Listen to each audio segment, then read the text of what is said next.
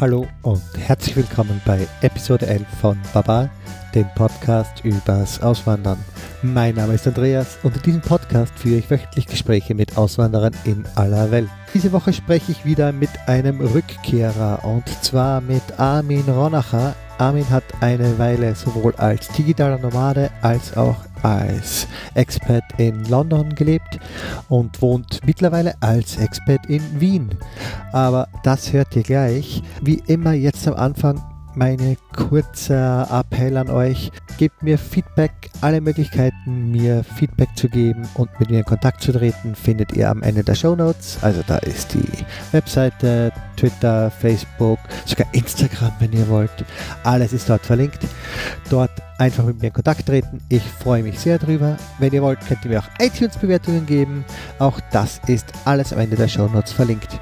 Auch herzlich willkommen alle neuen Hörer, die sich nicht von dem schrecklichen Einspieler im Sendegarten abschrecken haben lassen.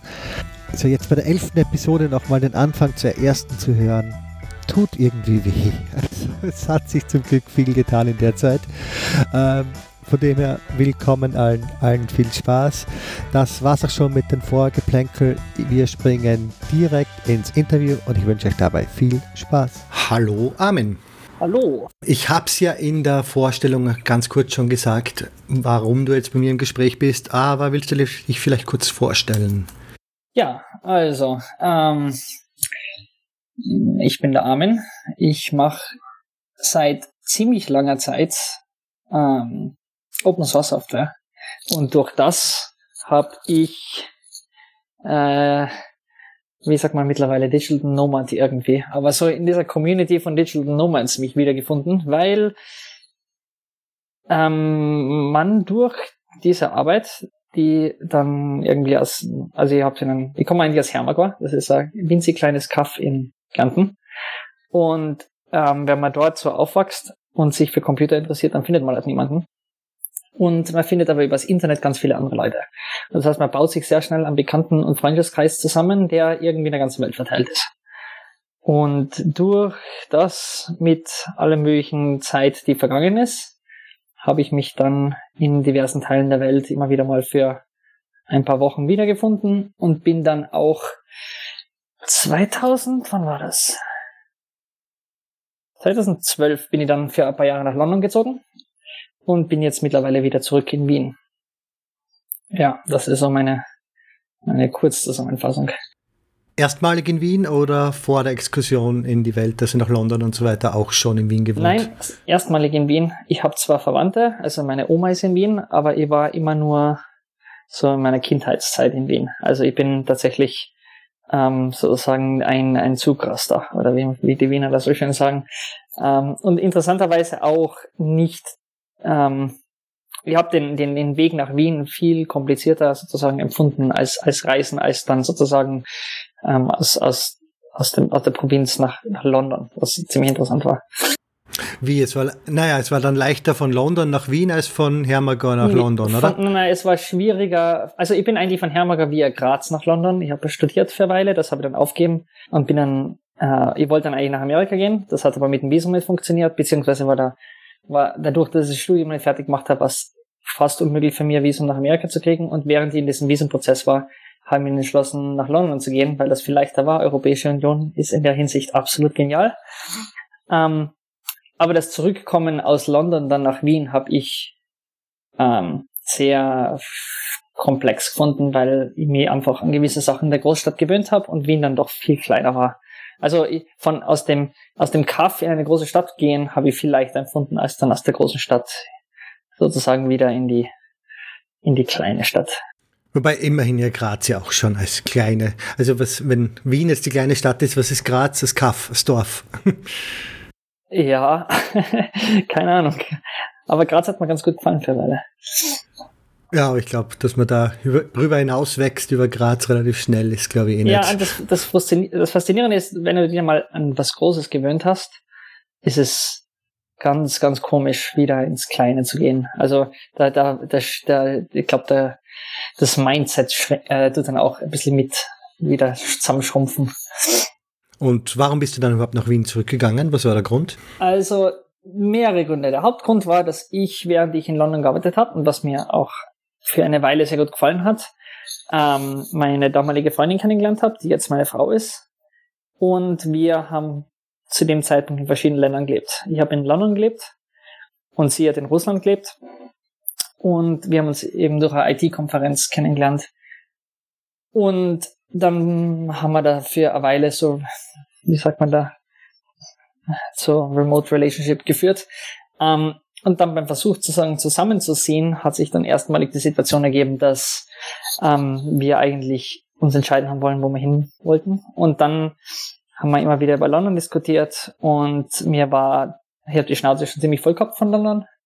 Und wir haben uns dann ein paar Monate lang ziemlich ernsthaft damit beschäftigt, welche Länder wir ziehen sollten. Ähm, und dann haben wir gesagt, okay, jetzt machen wir mal einen temporären Stopp in Österreich. Und der ist ein bisschen länger geworden. Das ist einmal so. Das ist der Grund, warum wir wieder in Österreich sind. Aber ähm, also die Rückkehr war eigentlich komplett ungeplant. Die Rückkehr war ziemlich ungeplant, ja. Also wir, wir haben eigentlich, ist es mehr oder weniger so gegangen. Wir haben, ähm, ich habe aber, also ich habe, hab, wir haben beide irgendwie die Eigenschaft, dass wir die Dinge, die wir machen, eigentlich selber machen wollen. Das heißt, wir haben auch für die ganzen Bürokratie und alles, was damit zusammenhängt, uns das selber durchwurschtelt. Ähm, und wir haben gesagt, okay, jetzt, jetzt versuchen wir herausfinden, nach welcher Methode können wir überhaupt zusammenziehen. Und dann hat sich über kurz oder lange Heirat als die beste Variante herausgestellt. Ähm, und dann haben wir gesagt, okay, durch diese ganze, aber ähm, die, die Situation, die wir da haben, gehabt haben, war einfach, dass ähm, wir sowieso ähm, diese ganzen Dokumente und alles mögliche in diversen Sprachen übersetzen haben müssen, apostillieren und alles mögliche. Und da war es einfach sinnvoll, die Heirat und zumindest die erste Variante von den Dokumenten in einem von unseren Ländern zu machen. Ähm, und deswegen ist es mal Österreich geworden zuerst. Und, und das ist dann halt so Dauerzustand geworden, jetzt die letzten drei Jahre. Ja, und deswegen, ähm, deswegen sind wir in, in Österreich gelandet. Ähm, eigentlich ursprünglich nur als Schritt eins. Ähm, und das ist dann aus diversen Gründen so ein etwas längerer Aufenthalt geworden. Was nicht, ob das der letzte sein wird. Und wie lange jetzt schon ungefähr? Wir sind 2015 hergezogen. Also eh relativ frisch wieder in Wien eigentlich. Genau, ja. Also ja, so in der Richtung, 2015. Und wir sind aber auch nicht direkt nach Wien gezogen. Wir sind zuerst in die absolute Provinz zu meinen Eltern temporär, weil wir eben keine Wohnung suchen wollten. Ähm, und dann haben wir, ja, so hin und her gelebt. Und zu dem Zeitpunkt hast du deinen Job aber ganz normal behalten, weil du warst ja eh Remote Worker und es macht ja nichts. Wir haben das wahnsinnig äh, interessant gemacht. Ähm, meine Frau hat damals für eine amerikanische Firma gearbeitet aus Russland. Ähm, sie hat dann das, die Arbeit weiterführen können nach Österreich. Ich habe damals allerdings nicht remote gearbeitet. Ich habe zum damaligen Zeitpunkt in einer Softwarefirma in London gearbeitet, die eigentlich Computerspiele herstellt. Ähm, wir haben aber dort also ein Subteam bzw. Subfirma gehabt, wo wir Netzwerkinfrastruktur und so Online-Services für Computerspiele gemacht haben. Und da habe ich dann damals gesagt, ich will nach Österreich ziehen. Ähm, könnt's mal DevKit und alles mögliche, was ihr da braucht, mitgeben. Und dann war das mal so eine Diskussion und ich habe dann tatsächlich auch äh, ganzes Jahr, glaube ich, aus Österreich für die Londoner Firma gearbeitet. Wir haben dann da ähm, so alles mögliche debuggt, aber irgendwann ist es einfach zu anstrengend worden, weil ähm, die Internetinfrastruktur, die ich da sozusagen mit halbwegs akzeptablem Geld zusammengebracht habe, war einfach nicht geeignet, um also wirklich in Hermagor hast du das probiert, oder? In, oder in Hermagor und danach auch in Wien. Und es war aber sowohl als okay. auch absolut unmöglich, weil die. In Wien klappt's nicht. Ich glaube, das funktioniert generell nicht, weil wir haben, also es geht ein bisschen ins Technische, aber wir haben da damals Perforce verwendet. Und Perforce hat, ist ein Versionskontrollsystem und die Spiele, die wir da gemacht haben, äh, Perforce ist wahnsinnig latency-abhängig und, und auch braucht wahnsinnig viel Datenübertragung. Und du müsstest eigentlich solche ganzen Miros aufbauen. Diese, diese Repos, die wir da gehabt haben für die Projekte, auf denen wir gearbeitet haben, die sind eigentlich im Original in Seattle gestanden. Und die haben da dann einmal nach London gemirrored und dann für eine einzige Person einen zweiten Mirror irgendwie in Österreich aufzubauen, war dann irgendwie so außer, außer, außer Diskussion und ähm, das hat dann halt immer sehr, war sehr umständlich. Du brauchst einen ziemlich fetten Up- und Download, um das Ganze zu machen mit wirklich guter Latency und, und selbst dann ist es eigentlich die, die, die ganze Softwareentwicklung in der Computerspielbranche ist nicht wirklich darauf aufgelegt, dass du eine Person mitten im Nirvana hast. Ähm, wir haben zum Beispiel in London, wo wir dort noch im Büro gearbeitet haben, war es ziemlich leicht. Du hast einfach in der Früh auf Compile gedruckt und alle anderen Maschinen im Büro waren auch an und haben deine, deinen Compilation Steps sozusagen unterstützt durch so ein ähm, Swarm-System. Aber wenn du allein in Österreich sitzt, dann dann ist dein Computer der einzige Member der Swarm und dann dauert alles viel, viel länger. Und ja, irgendwann war dann die Lust weg, das remote zu machen. Okay, also Computerspielentwicklung ist sowieso ein komisches Thema für Remote-Arbeit. Genau. Weil ja. die Datenübertragungen zu hoch sind, einfach zu viel Daten zu live und passiert zu viel.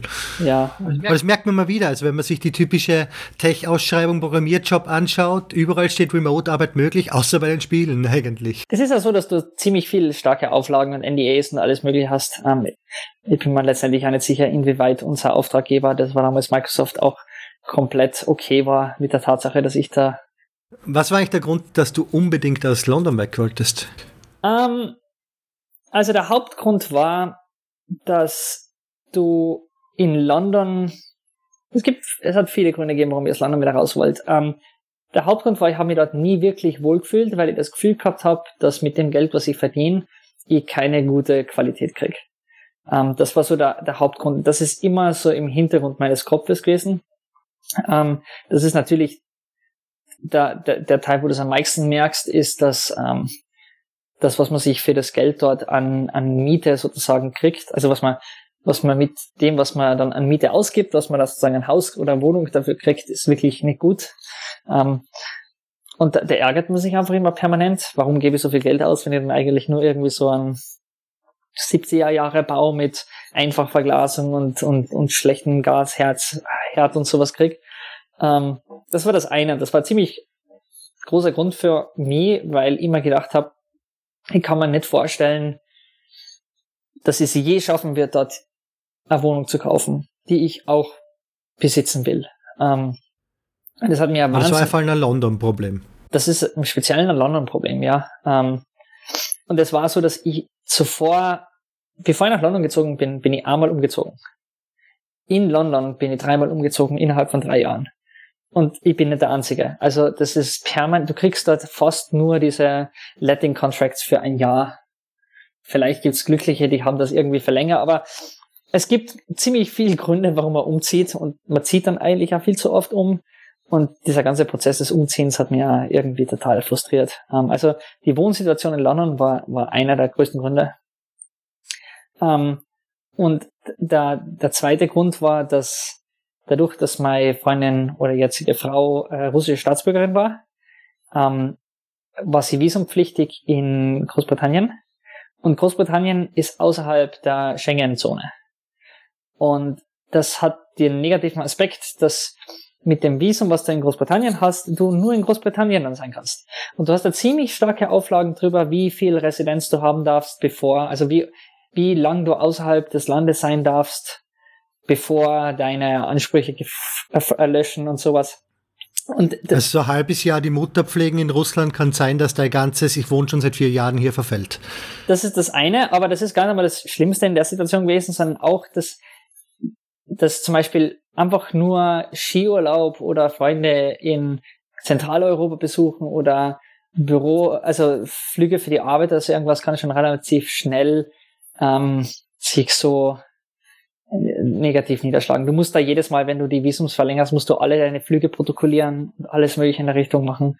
Ähm, das hat einfach total nicht einladend gewirkt. Da haben wir uns gedacht, für den, für den Aufwand des Ganzen irgendwie, da, da muss, da muss man sich schon wirklich, da muss man wirklich hinwollen, dass man sich das dann sozusagen antut. Ähm, und, und so begeistert waren wir dann auch wieder davon. also das war, ja, ähm, das war letztendlich dann der Hauptgrund, also das und eben, dass es preislich gesehen nicht wirklich okay war. Aber das ist halt wirklich in London unglaublich, glaube ich. Da sollte Wien jetzt ja angenehm entspannt sein dagegen, was das jetzt betrifft. Absolut. Also generell. Auch vom Baustandard her sollte es ein großer der, Schritt der nach oben gewesen sein, oder? Der ist so viel besser. Ähm, die Fassaden schauen zwar aus wie Müll, aber ähm, die Neubauten sind relativ, also von, von allem, was ich bis jetzt gesehen habe, ist der österreichische Baustandard ja, auch in allen Bundesländern, weil es ist ja sehr versplittert, ähm, ist wirklich, wirklich akzeptabel. Also du hast nie wirklich das Gefühl, ähm, dass es jetzt das Geld nicht wert ist. Also es ist sicher so, dass die Mieten jetzt auch Wien total ansteigen, ähm, aber das ist Weltenunterschied. Also das gerade im Vergleich mit Großbritannien, wo es eigentlich fast überhaupt keine Standards gibt in der Hinsicht.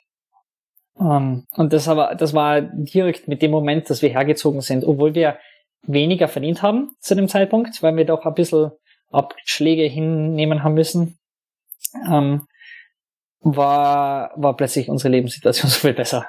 Also das war pervers. Um, ähm, also in dem Punkt, also in dem Punkt ist Wien eindeutig vorne im Vergleich zu London.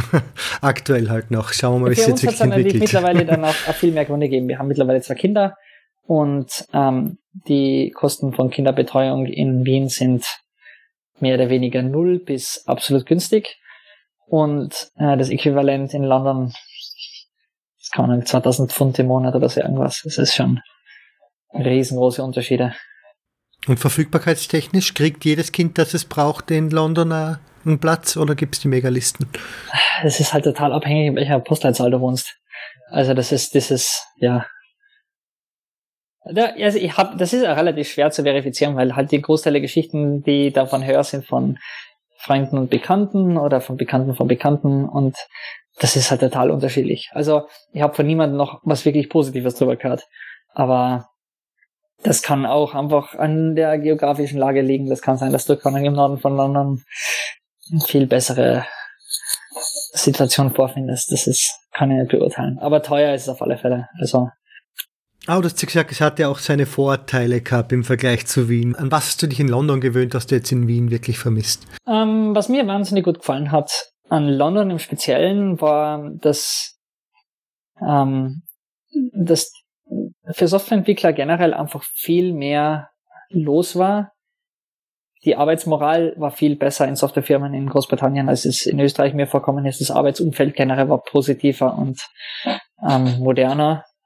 Ähm, es hat London für mich damals ein sehr positives Weltbild gehabt. Ich weiß nicht, wie weit das jetzt noch zutrifft nach dieser ganzen Brexit-Katastrophe. Ähm, aber damals war das einfach wirklich so eine befreiende Situation für mich. Also das plötzlich, plötzlich hat man das Gefühl, hey, cool, ich finde andere Leute mit ähnlicher Mentalität, die was ähnliches machen und die machen die Arbeit wirklich mit Freude und motiviert und die gehen auch nach der Arbeit noch in ein Meetup und tun sich da so ihre Erfahrungen austauschen, alles mich in der Richtung und das ist in Österreich total fehlend. Also es gibt wohl ein bisschen, aber Firmen sind total in sich gekehrt und was ist der Unterschied? Werden zu Tode gegrindet in Österreich und haben dann keinen Bock mehr, das privat noch weitermachen? Oder was glaubst du, was ist da wirklich das? Ich weiß es nicht. Das ist, ich glaube, ein Teil davon ist Kultur. Ein Teil davon ist einfach, dass die Firmen generell irgendwie äh, total so lokale Technologie verwenden, die irgendwie nicht wirklich interessant ist. Also du hast halt total oft diese, äh, kann auch SAP-Buden, die da SAP machen und SAP ist halt nicht interessant. Ähm, da kannst kein tolles Meetup drüber machen, kein Mensch wird da hingehen. SAP macht mal wegen dem Geld und nicht, weil es so toll ist. Also da gibt's halt diese Situationen, wo, wo halt halt, und du hast in Österreich also total dieses, dieses gen generelle äh, Problem irgendwie, dass total viele Firmen für einen lokalen Markt entwickeln und die machen dann irgendwie so lokales Mini-Monopol, wo sie halt eine Software herstellen und die muss dann gar nicht gut sein. Das heißt, die machen dann irgendwie so halbwegs miserable äh, User Interfaces und alles Mögliche. Und die kommen damit weg, weil es halt die einzigen sind oder die eine von den wenigen sind, die da irgendwas machen. Das heißt, es gibt irgendwie relativ, in, in Österreich, vielleicht, vielleicht gibt es da irgendwo so Lichtblicke, die mir noch nicht unterkommen sind, aber im Großen und Ganzen gibt es einfach irgendwie keine Begeisterung für die Arbeit. Es ist eher so, dass die Leute Arbeit als das notwendige Übel sehen, um dann irgendwie in der Freizeit was zu machen. Und in Großbritannien war es halt anders und in Amerika noch viel mehr, dass Leute. Aber Stichwort Startup-Kultur in einer Form ist das ja auch natürlich. Ja, aber ich war damals nicht einmal in Startups unterwegs. Ich war in, in so wirklich 0815 Computerspielbranche und, und da war es halt trotzdem so.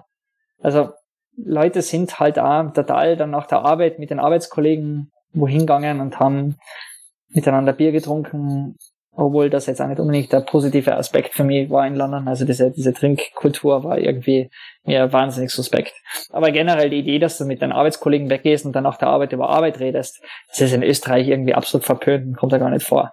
Und ich habe das immer total positiv erlebt. Um, und das geht mal tatsächlich ab. Also, dass du wirklich so weil ja, ich habe viel mehr gelernt in der Arbeit dort in Großbritannien als danach hier. Und das ist halt, ähm, ja, war das war für mich auf alle Fälle was Positives. Ich, ich weiß, dass es wahrscheinlich nicht für jeden das, Richtige ist, aber für mich war das halt toll. Gezogen bin, habe ich schon sehr viele Jahre Softwareentwicklung gemacht in der Open Source Branche. Also ich habe seitdem ich eigentlich ins Gymnasium gegangen bin, habe ich immer nebenbei Open Source Projekte gemacht. Und ich habe durch die Open Source Arbeit immer die Möglichkeit gehabt, woanders hinzufliegen. Also ich habe bin zu Konferenzen geflogen, ich habe oft so Mini-Stipendien gekriegt, die mir die Kosten übernommen haben für einen Flug. Oder ich habe nebenbei Arbeit gefunden, die mir genug Geld reingespült hat, dass ich wohin fliegen habe können. Und ich habe dadurch viel die Möglichkeit gehabt, nach Amerika zu fliegen und ich habe wahnsinnig großen Freundeskreis und Kollegenkreis in Amerika dadurch. Und, ähm, und das heißt, ich bin ziemlich stark die letzten zehn Jahre so mit amerikanischer Arbeitsmentalität aufgewachsen. Und ich habe die nicht so negativ erlebt, wie, ähm, wie das halt in Österreich immer so ähm, kommuniziert wird, um das mal vorsichtig zu sagen. Das heißt, dieses, das Arbeit als, als nicht als Pflichterfüllung, sondern Arbeit irgendwie so als Lebensinhalt, ja, ist für mich was Positives. Ja, das ist halt in Österreich anders. Nein, aber es ist äh, Fokus aufs Privatleben, vielleicht auf andere Hobbys. Das Problem ist in deinem Fall, du bist jemand, der sein Hobby zum Beruf gemacht hat und dabei das Hobby nicht verloren hat. Genau. Die meisten, die sowas machen, haben das Problem, dass das Hobby dabei verlieren, aber du hast dein Hobby dabei behalten können und die Liebe behalten können eben. Genau, aber, aber das, ist, das ist das eine. Und das andere ist aber auch, dass ähm, selbst, es, es gibt ja Leute, die, die haben nicht das Hobby zum Beruf gemacht, ähm, aber selbst die Leute machen dann oft die, das, das das größere Umfeld des Berufs zum Hobby. Ähm, also zum Beispiel, wir haben äh, innerhalb von der Firma, wo ich gearbeitet habe, haben wir äh, einen Fußballclub gehabt. Und da sind dann die Leute von der Arbeit zusammen Fußball spielen gegangen. Ähm, und das war, das habe ich als sehr Österreich untypische Sache irgendwie erlebt weiß nicht, gerade Firmenfußballteam ist nur, dass ich mir am ehesten noch vorstellen kann, ein Werksfußballteam eigentlich. Das ist so organisierte Clubdinger, die hauen schon hin irgendwie. Ja, aber das war nicht, das, das war nicht dass Firma die Firma, aus. die es organisiert hat, sondern es war eher so, dass die Leute von der Firma das dann sich zusammengebunden haben, um andere Aktivitäten zu unternehmen. Aber ja, dass das ein bisschen in Österreich fehlt, glaube ich, auf jeden Fall. Grundsätzlich Open Source Szene, besteht sie in Wien ein bisschen oder auch eher nicht? Äh, keine Ahnung ich habe anderen, nachdem ich dann irgendwie nach Österreich zurückgekommen bin, habe ich ja irgendwie die Motivation verloren. Da so das, ich habe das Problem war, wo ich nach Österreich zurückgezogen bin oder nach Wien gezogen bin, habe ich mich total eingeengt gefühlt, weil ich gemerkt habe, oh, die ganzen Dinge, dieser, das, die Welt ist offen, London ist riesengroß, es gibt immer Konzerte oder irgendwas, das ist mir total abgegangen. Und ähm, es ist mir alles wahnsinnig konservativ vorkommen und kommt mir immer noch vor. Ähm, und ich habe dann auch gar nicht versucht, erst mein Umfeld an sozusagen wieder auf das zu bringen, was ich in London gehabt habe, weil jedes Mal, wo ich versucht habe, sowas zu finden wie in London, war so klein, dass ich mir irgendwie so fast depressiv geworden bin aus der ganzen Situation. Das heißt, ich habe dann einfach versucht, Dinge hier zu suchen, die eher, wo, wo Wien eher punktet. Das heißt, ich habe es gar nicht mal versucht, so, so Open Source Communities zu finden, weil ich einfach schon eingestellt drauf war, dass das kann nur ein Fehlschlag werden. Also es gibt sicher, es gibt auch kleine Communities, aber halt komplett andere Liga als, als London. Aber im europäischen Umfeld ist London da wahrscheinlich eh eine der führenden Städte, denke ich, oder? Ähm, Berlin ein bisschen noch, ja, es tut Berlin gern ist so. Halt so dieser, dieser Startup-Hub geworden mit diesen ganzen Hipstern. Ähm, und, und, und halt, Berlin ist, ich weiß nicht, ob Berlin so für die Programmierer so toll ist. Ich glaube, Berlin ist halt total toll für die Leute, die so ihre Startups machen wollen. Also, wenn es nach Berlin gehst, kannst du da manchmal das Gefühl haben, du bist sowieso irgendwie, kann in San Francisco ähnlich grindig, überall Leute, die Englisch sprechen. Ähm, es ist, ja, Mini San Francisco geworden. Ähm, London war für Entwickler super. Ähm, ich glaube, Teile von Niederlande sind, glaube ich, auch toll. Schweden, also gerade Softwareentwicklung für Computerspiele in Schweden war immer so ein Traum. Also ich wollte eigentlich nach London war einer der, der Ziele, wo wir gedacht haben, da könnte man hin, war Stockholm. Ähm, habe ich ein ziemlich konkretes Angebot gehabt für zwei Firmen, dass ich dort arbeiten könnte.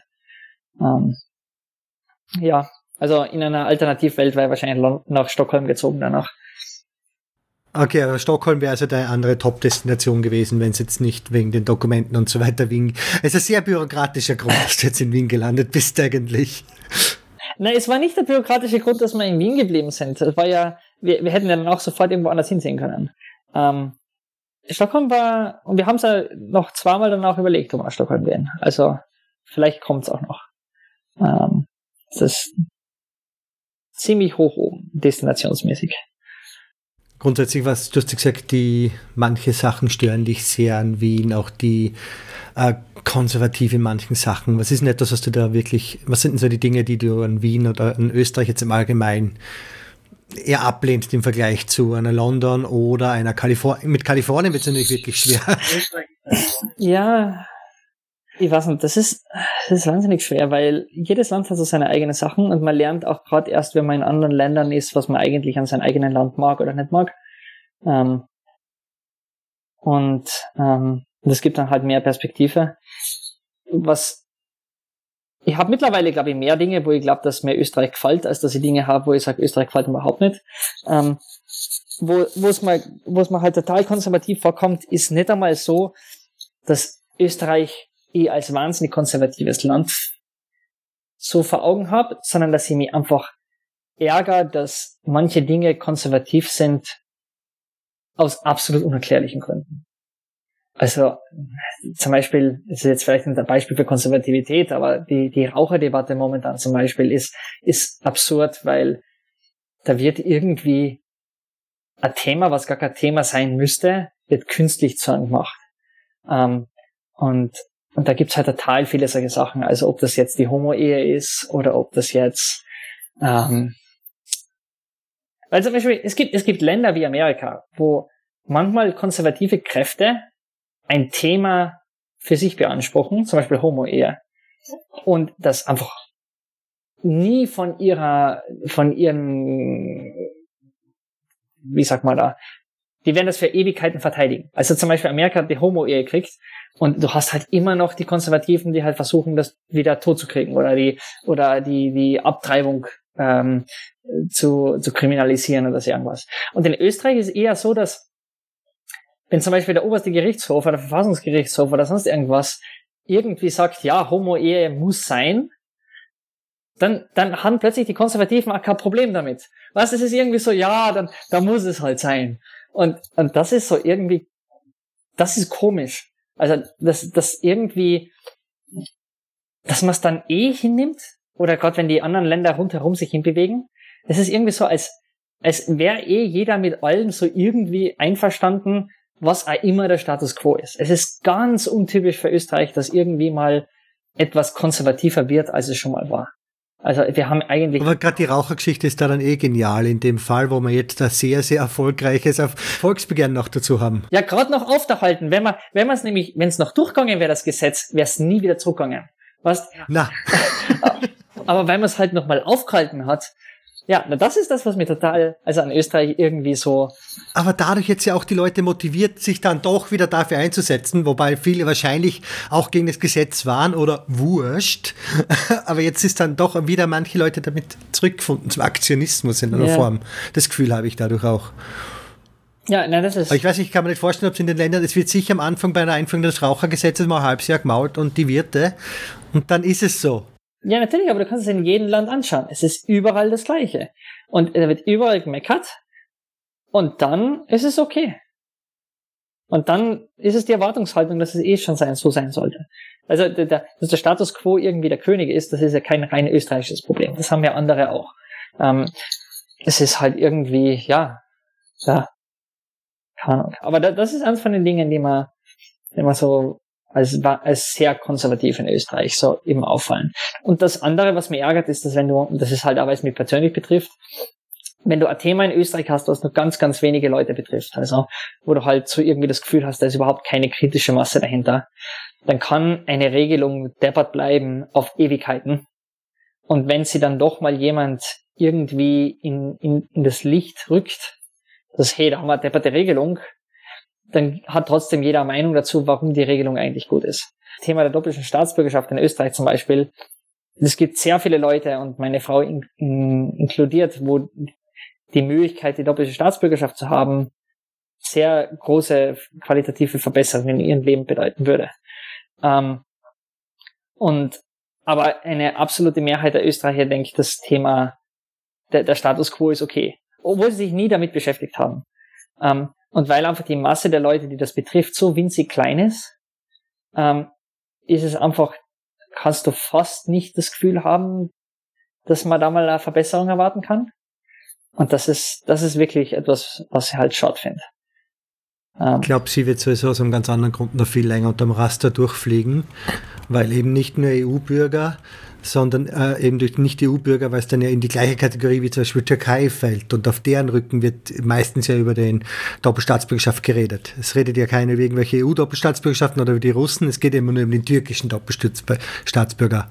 Aber das wirklich Absurde an der Sache ist ja, dass es, wenn man sich einmal wirklich mit dem Gesetz dahinter beschäftigt oder mit, mit den, mit den zu diesen fundamentalen Regelungen darüber, wie, wie Fremde in Österreich eigentlich funktionieren, da hat nie jemand über irgendwas nachgedacht. Zum Beispiel Asylberechtigte sind eigentlich in der Regel Staatsbürgern fast gleichgestellt. Also die haben, die, die sind fast wie EU-Bürger in ganz, ganz vielen Punkten, nicht in allen, aber in sehr vielen.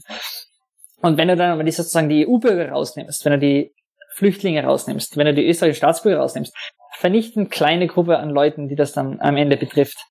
Und das ist, ja, das ist komisch, ähm, weil weil einfach in der Dis im Diskurs dann so viele Dinge miteinander verm vermischt werden. Und ja. Und, und das ist halt, das ist, glaube ich, der Fluch des kleinen Landes. Weil in London zum Beispiel, das ganze Land hat viel mehr Einwohner. Das heißt, das Thema, und es hat da viel mehr Einwanderung gehabt durch, durch diese Third National Visa Sachen dass da viel größerer Druck drauf war. Und du hast halt in, in Großbritannien auch immer diese Kolonien gehabt und alles mögliche in der Richtung. Und da war das nie ein kontroversielles Thema. Und, und bei uns war halt, ja, man muss es nehmen, wie es ist. Also ändern kann man es eh nicht. Aber das ist halt an, einer von den Punkten, wo, wo mir Österreich wirklich ärgert.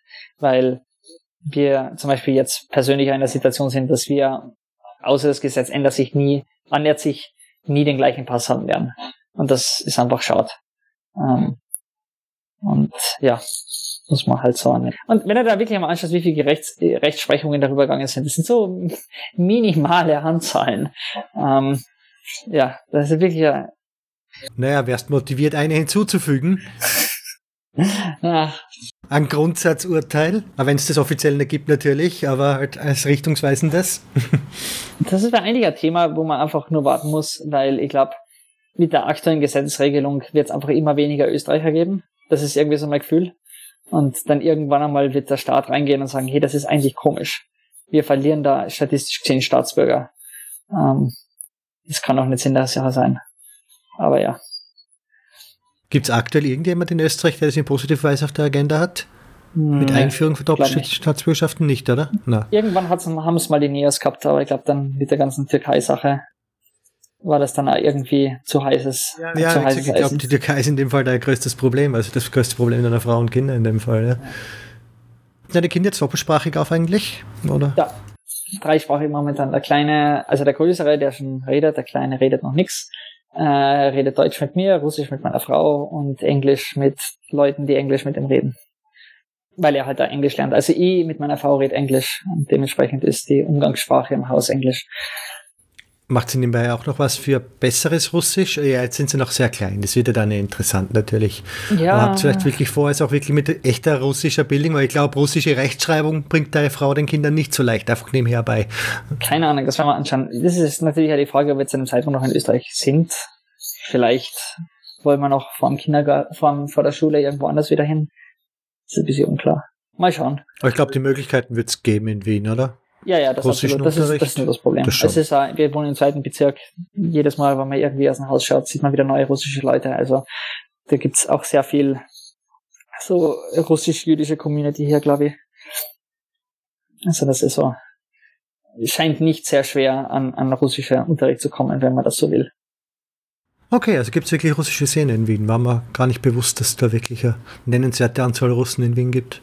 Man muss nur im richtigen Viertel wohnen, dann sind sie anscheinend. Ja, und die Sprache halt sprechen und genau. dann ein bisschen dafür halt auch Ambition haben und sich interessieren, dann hörst du sie überall. Also. Ja. Das ist eins der Dinge, die mir in Wien auffallen sind, nachdem ich dem Thema sozusagen das erste Mal so irgendwie exponiert war, dass es so viele unterschiedliche Leute hier gibt. In London war es irgendwie klar, also London ist so ein Melting Pot von diversen Kulturen. Aber dass Wien eben auch nicht nur Türken und, und keine Ahnung, Serben oder so irgendwas sind, sondern dass du halt auch wirklich riesengroße Communities hast, die halt nicht so zusammengepfercht sind, aber die man halt finden kann, ist, ähm, ist mir nicht so bewusst gewesen, bis ich halt das festgestellt habe. Also es ist, es gibt genug Russen in Wien, es gibt genug ähm, offensichtlich Kroaten, alles mögliche, aber es gibt ja genug Amerikaner in Wien. Also es gibt diese Communities dann an Leuten. Nur, dass sie halt nicht ganz so zusammen, zusammen, zusammenkleben wie vielleicht in, in anderen Staaten in Europa, äh, Städten in Europa. Ja, diese großartige Viertelbildung haben, wir, haben sie immer irgendwie versucht zu verhindern. Ja, also das ist echtes Russenviertel gibt es in Österreich ja nicht wirklich kaum. Klein Balkan ist dann das höchste der Gefühle. Ja, und das ist auch kulturell wird das auch in Österreich sehr negativ gesehen, dass diese, diese, diese Viertelbildung. Was ich faszinierend finde, weil wenn du zum Beispiel New York anschaust, New York ist voll mit, mit, mit solchen Vierteln. Oder, keine Ahnung, äh, New York ist nicht das einzige Beispiel. Also da, das ist eigentlich in vielen Städten der Welt, das ist absolut normal, dass du irgendwie ein polnisches Viertel hast oder äh, keine Ahnung, serbisches Viertel, russisches Viertel, so irgendwas. In, in, in Wien ist das halt, wurde negativ gesehen, wird immer noch negativ gesehen, ist wahrscheinlich vor allem gerade jetzt aktuell irgendwie ja nicht. Ja, Stichwort so. ist halt Ghettoisierung natürlich, aber. Ja, ich glaube nicht nur, dass es Ghetto. Parallelgesellschaft. Ja, genau, das ist irgendwie eher so, der, weil zum Beispiel ist, wäre eine amerikanische Parallelgesellschaft in Wien genauso negativ ähm, äh, würde es genauso negativ gesehen werden wie keine türkische Parallelgesellschaft? Natürlich nicht. Wahrscheinlich nicht, aber, Nein. aber die, es ist ja relativ schwer, als Amerikaner nach Österreich einzuwandern im Vergleich zu, dazu, wie leicht es ist, als Türke nach Österreich zu kommen. Dementsprechend ist es wahrscheinlich auch nicht unbedingt das Problem gewesen. Aber ähm, ja, es ist halt, äh, das hat sich halt so ergeben und hat seinen eigenen Die Frage ist, welcher Ansatz jetzt besser ist, dass man die, teilweise sind die Viertel in New York ja auch forciert. Also ne ich weiß es nicht. Das mag ich nicht, ich mag das nicht beurteilen. Das ist, ich hab, das, das Schöne ist, wenn man mehrere Länder sieht, ist, dass man lernt, was gut und was schlecht ist. Also sein eigenen Land oder an anderen Ländern. Und da, da wird's dann, da wird dann alles grau. Also ich habe irgendwie mal so gedacht, ich habe die Antwort auf alle Fragen der Welt so, so naiv. Ach, du warst 20, okay. Genau, du wachst, genau, du wachst, wachst mit da auf und du hast irgendwie so eine Idealvorstellung, so muss es sein. Und dann schaust du woanders hin und plötzlich werden so diese, diese Grundfeste, die man so als Überzeugung gehabt hat, werden irgendwie so weggeschossen und dann kommen neue Dinge rein und, und dann irgendwann einmal weiß man gar nichts mehr. Und ich bin momentan so in der Phase, dass ja überall kompliziert. Alle Länder die gleichen Probleme. Ähm, ich finde das faszinierend. Ich deswegen finde ja diese, da hat es ja mal diese, diese Diskussion gegeben, dass man irgendwie äh, Leuten, die aus der Pflichtschule rauskommen, eine Interrail-Karte gibt in Europa, dass sie sich mal andere Sachen anschauen. Ich glaube, ich jetzt durchgegangen. Ich habe es heute gelesen. Das wäre schön. Aber das, das fände ich eine wirklich super Sache, dass man einfach mal, weil auch wenn du nur, keine Ahnung, einen Monat in einem anderen Land bist, du lernst so viele Dinge, wo du gar nicht denkst, dass man sowas lernen kann. Also das erste Monat, was ich in Amerika so richtig verbracht habe, war für mich insofern schockierend, als ich das erste Mal zu einem Supermarkt gegangen bin und dann plötzlich mit einer Gallon of Milk nach Hause gegangen bin. Und wenn du da kein Auto hast, dann schleppst du vier Kilogramm Milch. Und dann ist plötzlich der ganze Einkaufssack wahnsinnig schwer. Und, und, und das, das, das klingt nach irgendeinem komplett unnützen Detail, aber das ändert sehr viel darüber, wie du dann einkaufen gehst. Oder was du für Produkte kaufst. Ähm, also wenn du selber kochen willst in Amerika, sind die ganzen Zutaten so groß, dass du eigentlich für Großfamilie kochen musst.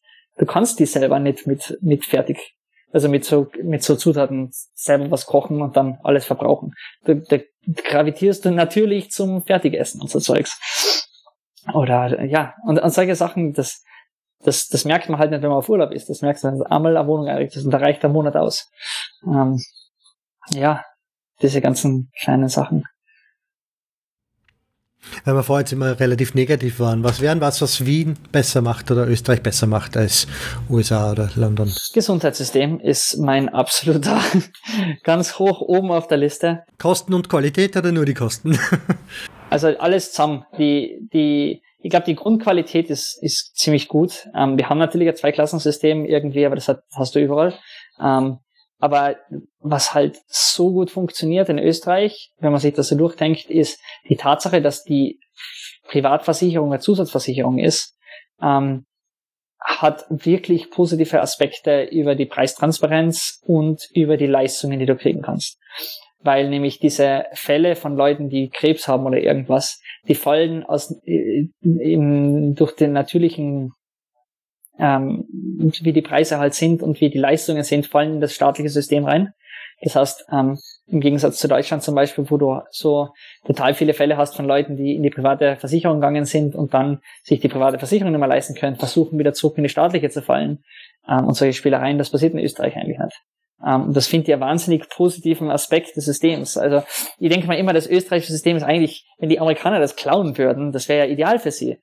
Du hast die, so wie, wie die, diese staatliche Gesundheitsversorgung für, für Alte und, und Schwache, hast du halt eine für alle. Und dann, wenn du halt eine super Sonderleistung haben willst, dann hast du private Versicherung, die du selber aussuchen kannst, mit deinen eigenen privaten Ärzten und allem drum und dran. Also eigentlich ein absolut kapitalistisches System, was wir da haben. Aber ist nicht dasselbe in England oder gibt es dort wirklich nur die NHS, nur das staatliche? Es ist so komisch in England. Also das Gesundheitssystem dort ist mir wahnsinnig negativ in Erinnerung geblieben, weil die NHS zwar damals noch besser funktioniert hat, als ich dort gelebt habe, aber sie hat so. Also in Österreich zahlst du Versicherung und dann, dann gehst du mit einer Versicherungskarte irgendwie zum Doktor und kriegst irgendwie eine Leistung. Und in Großbritannien ist es so, die NHS ist einfach da. Das heißt, du gehst zum Doktor und du kriegst einfach eine Leistung. Also das ist keine Versicherungskarte oder sonst irgendwas. Es, du siehst auch nicht, also du hast zwar Social Security Number, aber, also diese NHS Number, aber die wird auch nicht, also vielleicht einmalig ist die abgefragt worden oder ich, ich glaube auch nicht, dass mir erst jeder nachgefragt hat. Du hast, kannst auf alle Fälle nicht irgendwie zentral nachschauen, was die Versicherung für die gezahlt hat. Das ist absolut intransparent, wo die Preise sind oder sonst irgendwas. Ähm, und das hat dann das, die Situation, dass wenn du in einem privaten, wenn du eine private Leistung haben willst von einer privaten Versicherung, dann ist du, ähm, ist fast wie in Amerika. Also du, das ist vielleicht bei anderen Versicherungen, das ist eher Pupa gehabt, es ist vielleicht bei anderen Versicherungen besser, aber da war es dann auch wirklich so, dass du nicht gewusst hast, wie viel du jetzt zahlen wirst oder irgendwas. Also es ist nicht so, dass du jetzt zum Arzt gehen kannst und sagen, hey, ich habe mir jetzt einen Fuß gebrochen, ich möchte jetzt von euch eine schnelle Leistung haben, was kostet mir das? Das war irgendwie im Vorhinein nicht rausfindbar, was die Kosten sind. Um, und in Österreich ist es halt so, dass du, wenn du zum Beispiel zu einem Privatarzt gehst, dann zahlt die gesetzliche Versicherung irgendwas und du kannst auch sehen, was er gezahlt hat, nämlich 80 Prozent von irgendeinem Mini-Fuzzi-Betrag und mit dem Rest gehst du dann zur Versicherung und du gehst in der Regel vorher zum Arzt, um rauszufinden, wie viel es kostet. Und das ist halt Preistransparenz und wenn du den Preis nicht zahlen willst, dann zahlst du ihn halt nicht. Und das ist, das hat so in London nicht funktioniert. Aber ich bin jetzt auch nicht wirklich oft genug in, in London zum Arzt gegangen, um, um das genauer zu ergründen, wie das funktioniert. Ähm, aber ich habe einmal Lungen, Lungenentzündungen in London gehabt und ich bin dann tatsächlich so frustriert gewesen vom Gesundheitssystem dort, dass ich mit meiner Unica Expert Versicherung nach Österreich gegangen bin, um dann dort in der Pampa meine Lungenentzündung auszukurieren. Ähm, also das war, das war eine absolut negative Erfahrung für mich, das Gesundheitssystem. Ähm, und das habe ich in Österreich halt wirklich positiv äh, erfreue halt jetzt durch, durch unsere Kinder positiv. Also es ist natürlich absolut verbesserungswürdig und du hast Wartezeiten als mögliche, aber verglichen mit dem, was ich woanders gesehen habe, finde ich es eigentlich gut. Ähm, ja, also Gesundheit- und Versicherungssystem in Österreich generell finde ich einfach wahnsinnig gut gemacht. Es ist halt, wir sind eine risikoadversive, sagt man das so, Gesellschaft, dementsprechend Versicherungen überall und damit hast du halt irgendwie das Gefühl der Sicherheit. Das ist ein starkes soziales Netz. Und wenn das soziale Netz mal nicht da ist, dann hast du ein wirklich starkes Versicherungssystem. Und du hast da relativ hohe Erwartung, dass fast jeder fast alles versichert hat. Ich meine, das gilt natürlich jetzt auch gerade für diesen gehobenen Mittelschichtbereich. Aber äh, zum Beispiel, ein gutes Beispiel dafür ist, in Österreich kannst du eigentlich in der Regel von jemandem ein Auto ausleihen, in der Wand reinfahren und die Versicherung zahlt das. Ähm, also in der Wand eher weniger, aber in ein anderes Auto reinfahren, die Versicherung zahlt das. In London, ich habe fast von niemandem dort ein Auto ausleihen können, weil alle ihre Versicherungen nicht gültig waren, wenn ein anderer Fahrer als der Zulassungs äh, also der Wageninhaber im Wagen gefahren ist. Und ja, da sind wir liberal, da hast recht. Also das ja, ist egal, das wie er gefahren ist. Ja. Das hat mich richtig geärgert, dass es halt so, äh, dass das halt so nicht gegangen ist. Und ja, also solche Sachen. Oder Banken in London habe ich so als absolutes und in Amerika auch. Also beides. Ich habe Erfahrung mit Banken in Amerika und in London. Ich habe beides als so wahnsinnig richtig, richtig schlecht empfunden und finde die immer noch schlecht. Ähm, und ich finde bei Banken, ähm, die Banken in Amerika sind einfach generell so in der, in, in, in den, kann ich, in den 1920ern irgendwie festgesteckt. Also du hast da Ja, die arbeiten auch teilweise mit echt Durchdrucken bei Kreditkarten. Was willst du da? Oder Schecks. Ja, Schecks, Schecks existieren noch. Du kannst also pass auf, in Amerika, wenn du, wenn du in Österreich jemanden anderen Geld überweist, dann kannst du es mit einer SEPA-Transaktion machen. Da geht irgendwie so ein XML-Dokument, geht da irgendwie durch ein zentrales Clearing-System durch und dann geht das Geld. Vielleicht nicht sofort, aber es fließt. In Amerika das Äquivalent dazu wäre äh, ACH, das ist das ist Automated Clearing House. Da tut die Bank eine Textdatei auf ihren FTP-Server raufschicken und dann irgendwie am Ende des Tages kommt der andere Bank vorbei und ladet sich das File runter und tut dann irgendwann mal das Geld überweisen. Aber das Lustige an der Sache ist, ACH funktioniert nicht zwischen Privatpersonen. Das funktioniert nur zwischen einer Privatperson und zum Beispiel ein Autohaus oder so irgendwas. Also es ist wirklich nur Business to Customer. Und äh, dementsprechend, wenn du von einer Person zu einer anderen Person Geld schicken willst, hast du zwei Möglichkeiten. Möglichkeit Nummer eins, Wire Transfer. Sind wir jetzt bei Western Union Style oder ist das die Bank? Das ist die Bank, aber das ist ganz komisch. Also du, du, du füllst an, so einen, einen Zettel aus, die Bank scannt das und dann ruft sie wahrscheinlich irgendjemanden an bei der anderen Bank. Auf alle Fälle arbeitet da immer ein Mensch und deswegen kostet der Wire Transfer so viel. Also es ist mehr oder weniger eine eine telefongestützte Version von einem Scheck, glaube ich. Ich weiß nicht mal, wie es funktioniert. Aber was ich weiß, ist, ich habe äh, für eine Weile ähm, für den Arbeit, also meine Frau ist damals von Amerika gezahlt worden für eine Weile. Ähm, und wir haben halt versuchen müssen, diese Wire Transfers von Amerika nach Österreich zu kriegen. Und das hast du durch eine Clearing Bank machen müssen oder eine Correspondent Bank und die sind dann immer stecken geblieben und wir haben dann das dann versucht rauszufinden. Und da haben sie dann halt versucht, das Gehalt zu überweisen oder halt damals war es war so eine Honorarnote zu überweisen. Und, ähm, und die Correspondent Bank hat das dann irgendwie verloren und die hat dann 75 Dollar verrechnet dafür, dass es verloren hat. Und, und ich habe das, ich, ich hab mich so geärgert, ich habe dann halt angerufen bei Deutsche Bank in, in New York, ich habe gesagt, ja, na, das ist, das kostet halt so viel, weil da muss jemand sitzen und der muss halt den Wire Transfer abtippen und ins andere System reintun. Und ja, die, die, die Bank von, vom Auftraggeber hat halt die falsche Correspondent Bank eingetragen, dementsprechend haben wir halt den Fuß, wo wir es hinschicken und haben es halt zurückgeschickt mit 75 Dollar abgezogen. Und, und dieses System ist halt richtig, richtig, richtig, richtig schlecht. Und in Amerika zum Beispiel gibt es total viele Leute, die zahlen halt ihre, ihre Miete, indem sie halt einen Scheck zu ihren, äh, keine Ahnung, ähm, Landlord tragen und der tut das dann in ein Gerät reinstecken. Also ich weiß nicht, ob du mal schon ein Scheckgerät verwendet hast, aber das ist faszinierend da, da hast einen Zettel, das schaut aus wie, wie, wie ein Einzahlungsschein. Und da steht halt der Signatur oben und dann steht in Buchstaben und in Zahlen, wie viel Geld du kriegen sollst. Dann steckst du das rein und dann spuckst du die Maschine, spuckt der Cash aus. Und, und, und, und die Verifizierung, kann passiert dann halt irgendwie also wenn, wenn, kann ich, der Check dann halt echt bounced, dann schauen sie sich ja Videoaufzeichnung von dir an und versuchen rauszufinden, wer der Böse war. Ich, ich weiß letztendlich ja gar nicht, wie dieses Fraud-System da funktioniert, aber es ist halt so total antiquiert in Amerika. Und ich, ich glaube, es ist offiziell schon tot in Europa, oder? Die Traveler-Checks gibt sie noch? Wahrscheinlich. Also ich habe einmal noch. einen amerikanischen Scheck in Österreich bei einer Bank deponiert. Und die haben, die haben das gemacht. Das hat da funktioniert. Ich habe, ich habe auch in Großbritannien immer noch Schecks verwendet. Also in Großbritannien habe ich äh, mein Deposit für meine erste Wohnung. Da habe ich dann am Ende den, das Deposit als Scheck zurückgekriegt. Fürs Deposit lass mir am ersten gefallen, weil das wahrscheinlich eh nicht eincasht. Was, du gehst mit dem Scheck dann zum nächsten rüber. ja, aber auf alle Fälle, ähm, ähm, aber das, der, der Grund, warum das, das Bankensystem in Großbritannien mir so negativ in Erinnerung war, war nicht, dass die, ähm, das System so antiquiert war. Das ist eigentlich relativ modern, sogar teilweise viel moderner als bei uns, ähm, weil du kannst die Überweisung sofort machen, aber ähm, die Kosten sind total intransparent. Also die, was ich da teilweise, also wenn du versuchst, Geld aus, aus einem Pfundraum in einen Euroraum zu schicken, verrechnen sie da gewaltige Beträge dafür. Ähm, das ist fast unmöglich, einen, einen Berater bei der Bank zu kriegen, mit dem er reden kann und der irgendwie das Gefühl hat, ja, er kann da irgendwie ein Angebot machen. Ähm, das unter äh, Österreich irgendwie ein Registrierungssystem, dass da ein Meldezettel hast oder sonst irgendwas, wenn sie von dir irgendwelche Utility Bills haben. Ähm, also du hast das Chicken Egg Problem, wie du kriegst zuerst einen Bankaccount oder kriegst zuerst eine Wohnung und dann brauchst zwei Rechnungen für die Wohnung, um einen Bankaccount aufmachen zu können. Also zwei Unterschiede, erstmal Stromrechnung und kann Council Tax oder so irgendwas. Äh, und es war halt total ähm, irgendwie, es hat so, es hat total äh, nicht persönliches äh, Umfeld irgendwie ergeben. Und, äh, und dann die Leistung der Bank war einfach schlecht. Also das Online-Banking war müllig.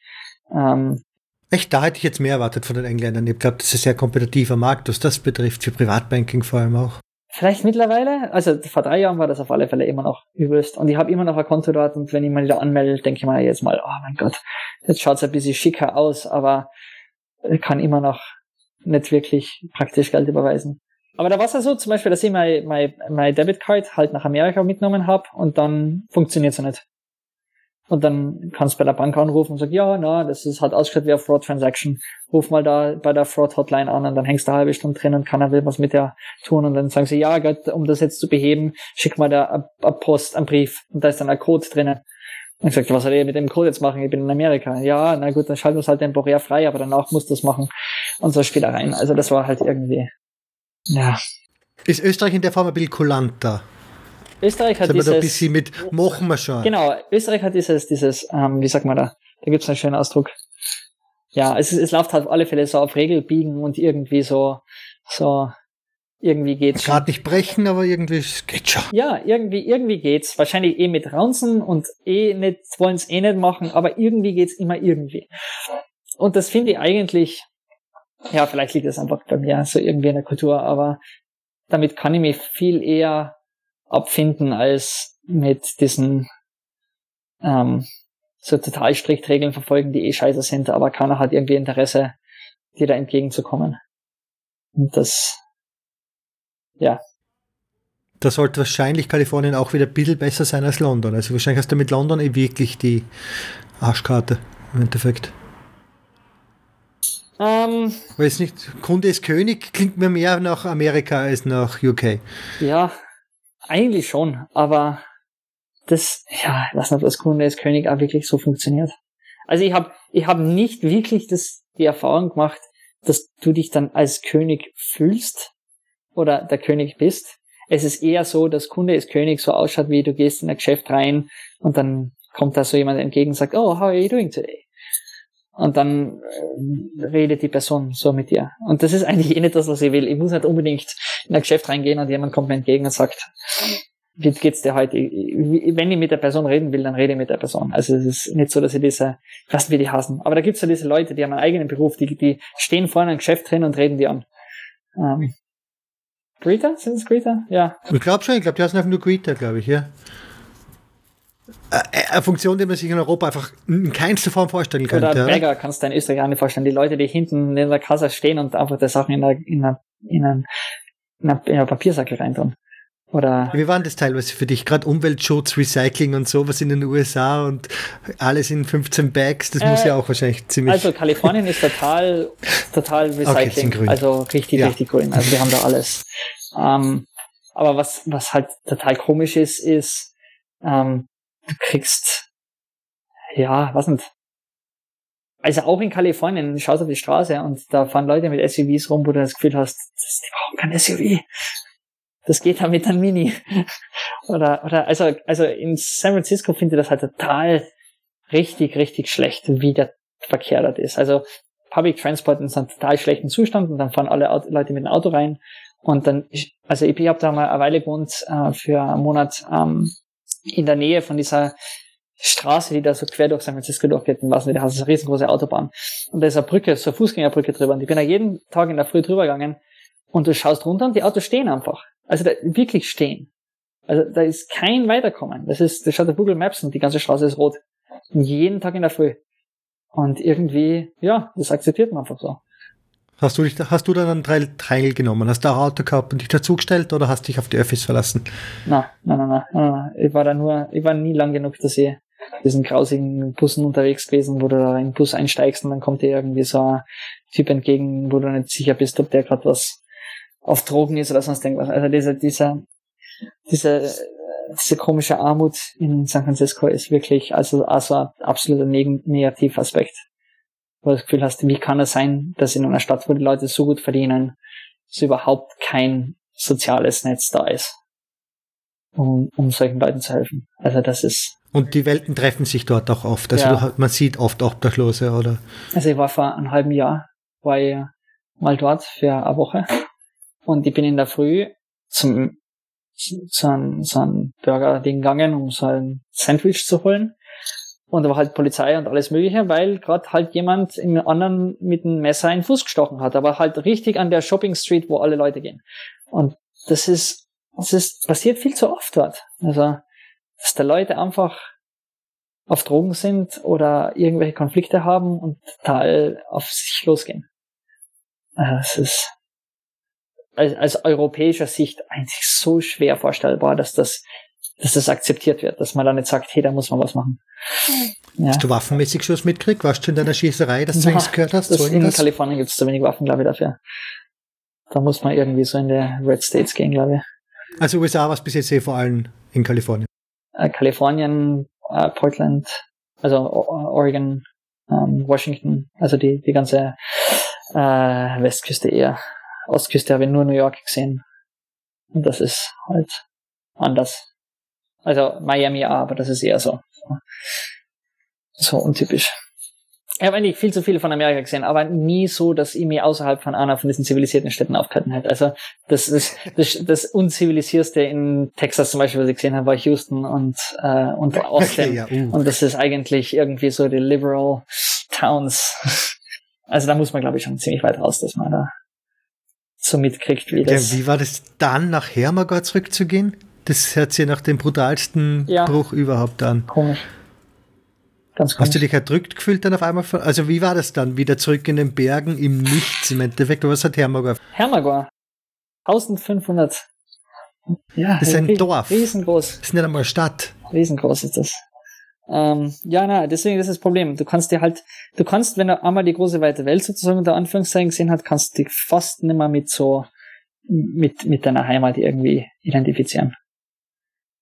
Ähm, einfach deswegen, weil, weil das Mindset einfach so anders ist. Du hast kein Thema, mit dem du mal deine Freunde mehr reden kannst, mit denen du mal geredet hast. Was, das ist irgendwie, ich weiß nicht, das ist, also das war für mich eine wirklich seltsame Erfahrung, dass du sozusagen rauswachst aus dem, wo du 16 Jahre lang gelebt hast. Dass du die überhaupt nicht mehr damit identifizieren kannst. Ja, das ist, das tut mir eigentlich fast weh irgendwie, dass, dass ich da überhaupt nicht mehr reinpasse. Aber ja, es kommt halt damit irgendwie. Aber grundsätzlich nochmal aufs, aufs Land ist keine Option, oder? Ah, Umland, Suburbia. es gibt also diesen, wie sagt man in Österreich, diese Aussteiger, die dann irgendwo mal fertig sind mit ihrer Arbeit und dann aufs Land ziehen, um einen Bauernhof oder so irgendwas zu betreiben. Und das Problem an der Sache ist, das könnt ihr nie machen, weil ich einfach das so Betrug am Bauern sehe. Das ist derjenige, der irgendwie so viel in seinem Leben erreicht hat, dann so auf Bauer macht, ohne eigentlich die Probleme zu erführen, zu, zu, zu, zu erfahren. Ähm, aber, aber sowas könnte man vielleicht doch irgendwie vorstellen, aber, aber das ist ja eher ja, gar nicht. Das ist, das ist auch ein bisschen verlogene Sache, oder? Verlogen? Warum verlogen? Wem, wem verlogen gegenüber? Wenn du das magst, du kaufst es. Den, den richtigen Bauern. die, die sich. Du sagst ja nicht, du bist der Bauer, du sagst, du bist der Selbstversorger und wohnst hier. Du sagst ja nicht, du bist einer von ihnen. Nein, nein, nein, nein, das ist, so funktioniert das. Also in Kärnten, diese Aussteiger sind ja nicht so, dass die Selbstversorger sind und dann irgendwie auf Einsiedler machen, sondern das sind eher die Leute, die dann uh, so einen coolen Käse machen und dann zum Bauernmarkt gehen, in der verticken und sagen, ah, ich will jetzt habe ich mich da zurückgezogen auf mein cooles äh, Ding und, und ich bin nicht so gern Bauer. Also das gibt's total, also das ist in Kärnten, ist es absolut, also die, die Zuwanderung in Kärnten sind eher so die, die, die, die, die, die Leute, die mal in der Hauptstadt waren. Ja, so irgendwie. Aber die noch halt so tun, als hätten sie total in diese Gegend gepasst. Ähm, das ist ja, ja, vielleicht ist es eh ganz okay. Kärnten braucht die Zuwanderung. Aber das ist für mich, glaube ich, doch irgendwie, wo ich sage, vielleicht bin ich in 20 Jahren irgendwie anderer Mensch und ich reagiere auf das Ganze dann anders. Aber momentan kann ich mir das so kaum vorstellen. Da habe ich irgendwie viel zu zynischen, äh, viel zu zynische Weise, um drüber zu denken. Also, dass man dass sie da so, so, so tun können, als würde ich da hinpassen, wo ich eigentlich überhaupt nicht hinpasse. Passt du nach Wien? Also sicher eher als nach Hermagor. Ist dort besser?